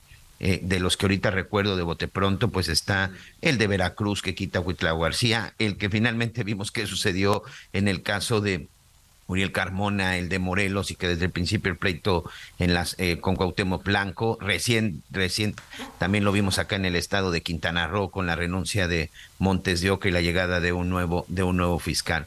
Jorge Winkler aparentemente, Javier, saldría libre por falta de elementos, porque incluso desde hace ya unos meses un juez había determinado que su detención había sido ilegal por el delito de secuestro y desaparición forzada. Él está detenido desde el 2022, desde junio del 2022, Javier. Bueno, pues estaremos atentos a lo que suceda en las próximas en las próximas horas. Eh, fíjese que las decisiones que están tomando, cambiando de tema rápidamente para este asunto del libro de texto, ya falta nada para el arranque de las clases, que son el 28 inicia el eh, ciclo escolar. Algunos estados dijeron no, no vamos a utilizar estos eh, libros, otros dicen que están atentos, que están pendientes a lo que se decida este judicial judicialmente, algo que al ejecutivo nunca le ha gustado, ¿no? que nada de sus decisiones pase por el poder por el poder judicial, pero bueno, a trompicones y cuesta arriba, pero el poder judicial ahí va. Entonces dicen, estaremos atentos a lo que resuelva el Poder Judicial. Otros ya definitivamente dicen, pues no, no, Jalisco, Nuevo León, dicen eh, que no. Eh, en algunos estados se ha consultado a especialistas, eh, se ha consultado también a maestros, en algunos. El gobernador de Sinaloa con todo respeto, señor gobernador, pero dice, es que a todos los gobernadores nos consultaron ¿Y, cuándo? ¿En, qué momento? Digo, esperemos que, que así sea. Yo no sé si Oye, a todos. Colima, que, también es de Morena, dijo que no, ¿eh? Ayer el secretario de Educación Pública dijo que no los va a repartir porque no quieren violentar la ley. Entonces, Exactamente. Este, Colima dijo no. Colima también. En algunas ocasiones se ha consultado, además de los especialistas, de los maestros, a una parte fundamental que son las escuelas particulares, ¿no? Eh, porque em, parecería, parecería, de acuerdo a algunos, algunos investigadores, algunos analistas en materia de pedagogía, de educación, que se abriría una brecha entre la preparación de niñas y niños en escuelas públicas a las escuelas particulares. ¿Qué opinión tienen? ¿Se les ha consultado? Ellos tendrían Em, obligadamente que utilizar también estos libros eh, de texto. Eh, vamos a platicar en este momento para conocer esta, esta situación con el ingeniero Alfredo Villar Jiménez. Él es presidente de la Asociación Nacional de Escuelas Particulares, a quien le agradecemos esta conversación. Ingeniero, ¿cómo estás? Qué gusto saludarte de nuevo. ¿Qué tal, Javier? Gusto en saludarte. A tus órdenes. Dime algo, ¿les han consultado a las escuelas particulares o por lo menos a la Asociación Nacional de Escuelas Particulares en torno al libro de texto? No, para nada. Definitivamente a nadie han consultado, no consultaron ni al sector oficial, a los maestros eh, del sector oficial, nada. Las escuelas particulares y las escuelas oficiales pertenecen al mismo sistema educativo nacional. Son iguales. La única diferencia es el financiamiento, que es a través de impuestos en las escuelas oficiales y en las escuelas particulares son las colegiaturas, pero nos sometemos precisamente a la Ley General de Educación y a la Constitución Política de los Estados Unidos Mexicanos. Entonces, en el caso de los libros, pues aquí eh, se está violando totalmente la ley. Por ejemplo, en el caso de los estados en los que no quieren repartir los, libros a los estudiantes, como nosotros pertenecemos al sistema educativo y esto es a nivel nacional, si por ejemplo en el estado de Jalisco no se van a repartir a las escuelas oficiales, tampoco van a llegar a las escuelas particulares. Y en los estados en los que sí lleguen, aquí ya es una participación de los padres de familia y de los maestros de escuelas particulares si los toman en cuenta o no los libros, todo apegado al Estado de Derecho. ¿Por qué? Porque se tiene que, porque no, no participaron los padres de familia, no participaron los directores ni, ni los maestros de escuelas particulares. Entonces, aquí ya es una situación que también se está violando la ley, porque la ley dice claramente que para que se hagan, por ejemplo, los, los, planes y programas de estudio, para que se hagan los libros, etcétera, debe consultarse a los profesores y a los padres de familia. Y no se hizo. Y repito, somos del, eh, sistema educativo nacional, se debió haber hecho esta situación. Entonces aquí ya va a ser una decisión de la, de la libertad que tienen los maestros de dar la educación eh, eh, y que pueden usar eso, esos libros en, en, caso de que ciertas cosas se pudieran utilizar, pero si no, pues que no se van a utilizar y estamos dentro del, del, Estado de Derecho, no estamos violando la ley, lo que pasa es de que no estamos usando los instrumentos que son los, los, libros de texto, esos son instrumentos, pero estamos aplicando la ley que nos dice claramente, ¿verdad?, que la educación que parte del Estado y todos pues eh, se basará precisamente en los resultados del progreso, luchará contra la ignorancia, sus causas, servidumbres y los fanatismos, que eso es lo que vendría siendo estos libros también, ¿no? Entonces, allí estaríamos viendo esto junto con los padres de familia. Oye, Alfredo, eh, hay, hay varias cuestiones, varias preguntas. Falta poco más, poco más de dos semanas para el arranque del ciclo escolar. ¿Tú sabes si o, o las escuelas particulares tienen oportunidad de conocer con anticipación el contenido de los libros? Esa es otro, otra otra gran falla que hubo. No están, inclusive, no han, no han sido entregados los planes y programas.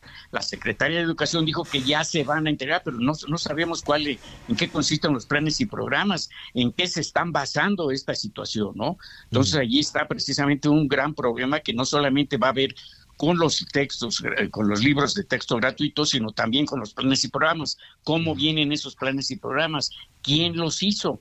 Aquí lo que se tiene que hacer es precisamente ver las necesidades de nuestro país para ver que se haga en México, para México y por mexicanos, y no que vengan extranjeros a darnos sus ideas. Yo no sé si y están obligados, están obligados a usar los libros de texto en las escuelas particulares están obligados eh, a, usar esas herramientas. Son herramientas los textos, pero todo tiene que apegarse al Estado de Derecho. Y si estos instrumentos, que son los textos, están violando los derechos de los estudiantes, eh, que tienen precisamente el, interés superior de la, de la niñez, se les debe dar preferencia antes que cualquier cosa. Y si esto está violando los derechos de aprendizaje de los niños, no, se, no, no podrían utilizarse. ¿Por qué? Porque se está pegando al Estado de Derecho. Eh, adicional a los libros de texto, las escuelas particulares tienen otras herramientas, eh, tienen más libros, tienen otros este, sistemas, además de instrucción para las niñas y los niños. Así es, efectivamente, por eso es que las escuelas particulares, lamentablemente, y déjenme usar esa palabra, eh, están mejor, salen mejor preparados los estudiantes de las escuelas particulares porque usan otros instrumentos también, otros libros, otros sistemas, eh, eh, la tecnología, todo que no usa el sistema oficial. Entonces, ahí es la ventaja que tienen también las escuelas particulares y la participación de los padres de familia que sí están participando y no en las escuelas oficiales. Ojalá, ojalá las escuelas públicas tuvieran esa oportunidad. Aquí de lo que estamos eh, tratando eh, es evidentemente, Alfredo, de que, y, coincido contigo en, en, el tema lamentable, es de cerrar esa brecha y que tengan las mismas oportunidades en las escuelas públicas que en privadas, ¿no? Así que los sistemas sean óptimos en los dos, en los dos espacios. Eh, Anita Lomelí te quiero preguntar, Alfredo. Ah, Oiga, ingeniero, pues cuando uno decide eh, hacer un cambio tan importante como el de, pues ahora será la nueva escuela mexicana y vamos a actualizar, pongámosle así, los libros de texto, pues hay todo un protocolo que no es de la noche a la mañana. No, la, y la Secretaría de Educación Pública, por un lado, dice pues que ella hizo las consultas, pero pues si no consultó al, a todos, ¿a quién consultó? O sea, solo una parte o cómo? Porque si hay un protocolo legal, por eso, por eso, por eso hay amparos. Entonces, eh, ahora, en función de eso, ¿a dónde vamos a terminar? No van a cambiar los libros de texto. Los estudiantes necesitamos reponer una generación perdida en la pandemia. ¿Qué sigue?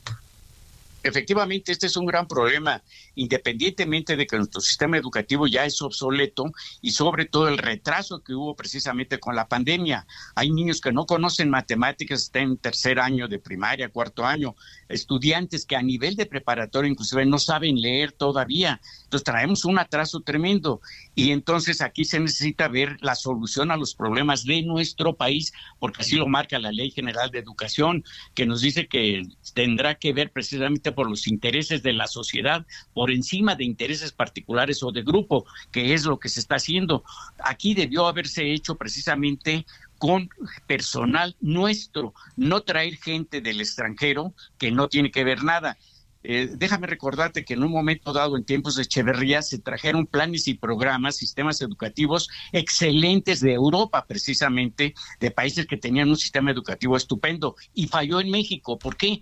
Porque nuestras necesidades son totalmente diferentes, nuestra cultura es diferente, nuestros recursos son diferentes, todo es diferente. Entonces, tiene que hacer algo precisamente para nuestro país, hecho en México, para México y por mexicanos, no por extranjeros como se hizo. el contenido? ¿Te preocupa el contenido ideológico, la carga ideológica? Totalmente. Allí todo se tiene que ver precisamente por el interés de nuestro país, de nuestra sociedad. Nos dice la misma ley que debemos conocer nuestros derechos, nuestros problemas y los recursos con los que contamos. Eh, por eso es que tenemos que ver precisamente que todo se ha hecho por mexicanos, gente experta aquí precisamente y apegado al Estado de Derecho no estar viendo con ideas, con ocurrencias de, Venezuela. yo, yo tengo, yo yo me, me, pregunto qué, ¿por qué, qué, qué tiene de exitoso Venezuela que resulta tan atractivo para algunos personajes?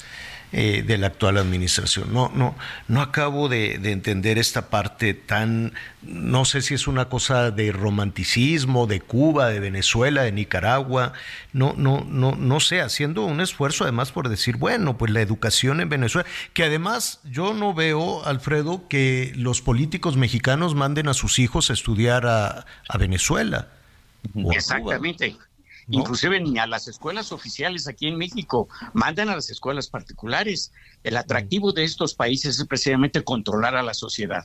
Y eso es lo que se está haciendo y no podemos permitirlo nosotros. Sobre todo que el sistema educativo, lo dice la ley, es tiene un principio democrático, entendiendo a la democracia como un sistema de vida o sea, es la participación de la sociedad, no es nada más lo que digan las ocurrencias de los, de los funcionarios. Ya.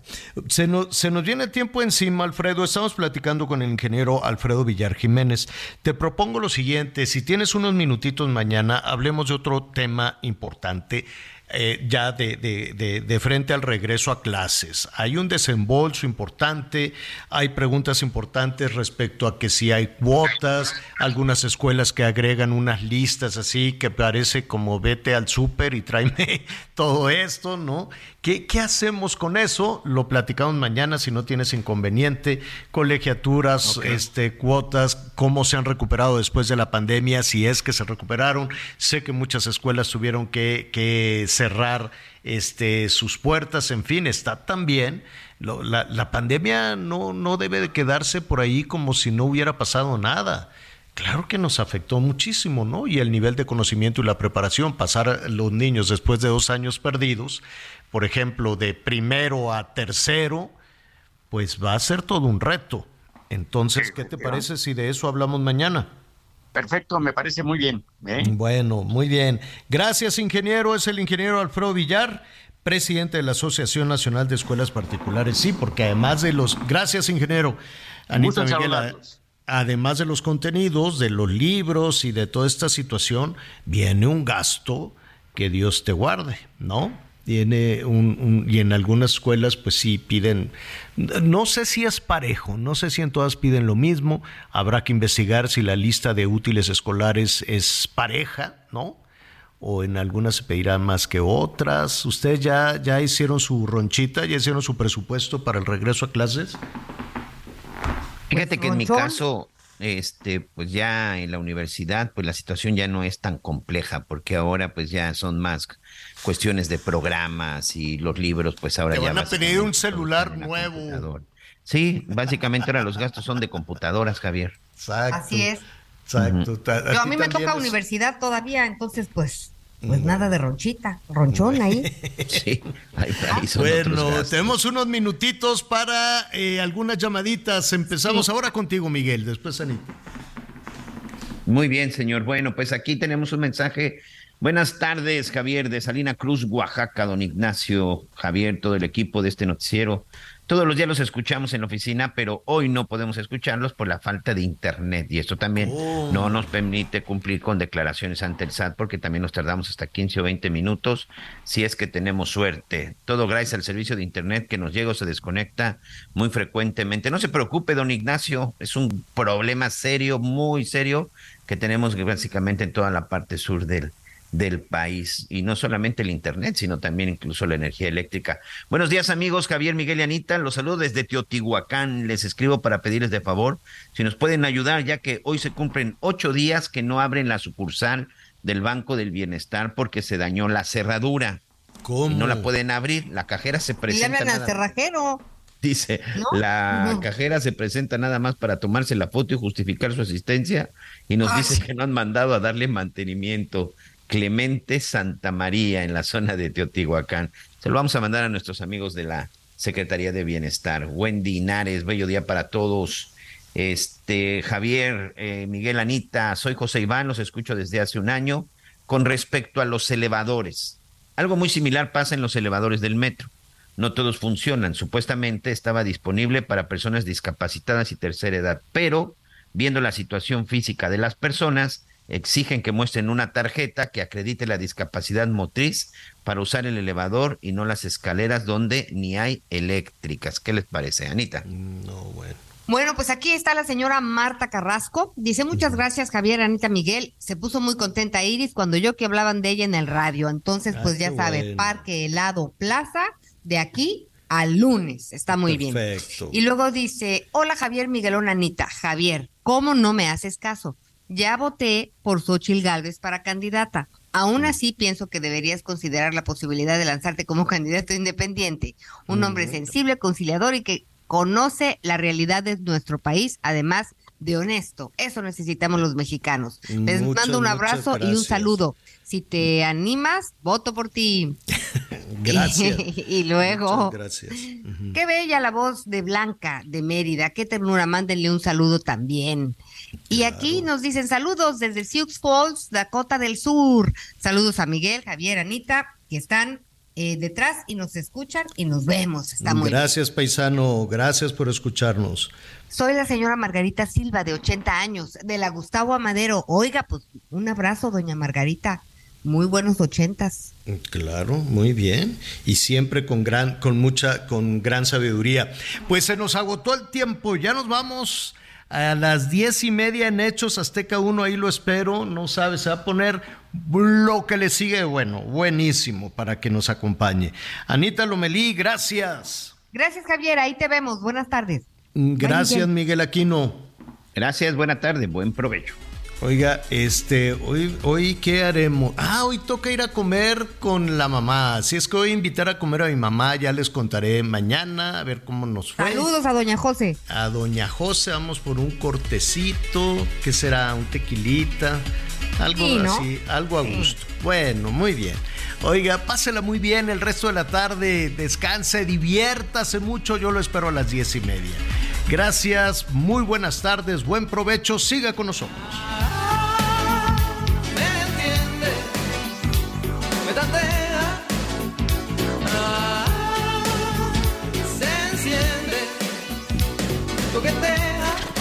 Gracias por acompañarnos en Las Noticias con Javier La Torre. Ahora sí ya estás muy bien informado.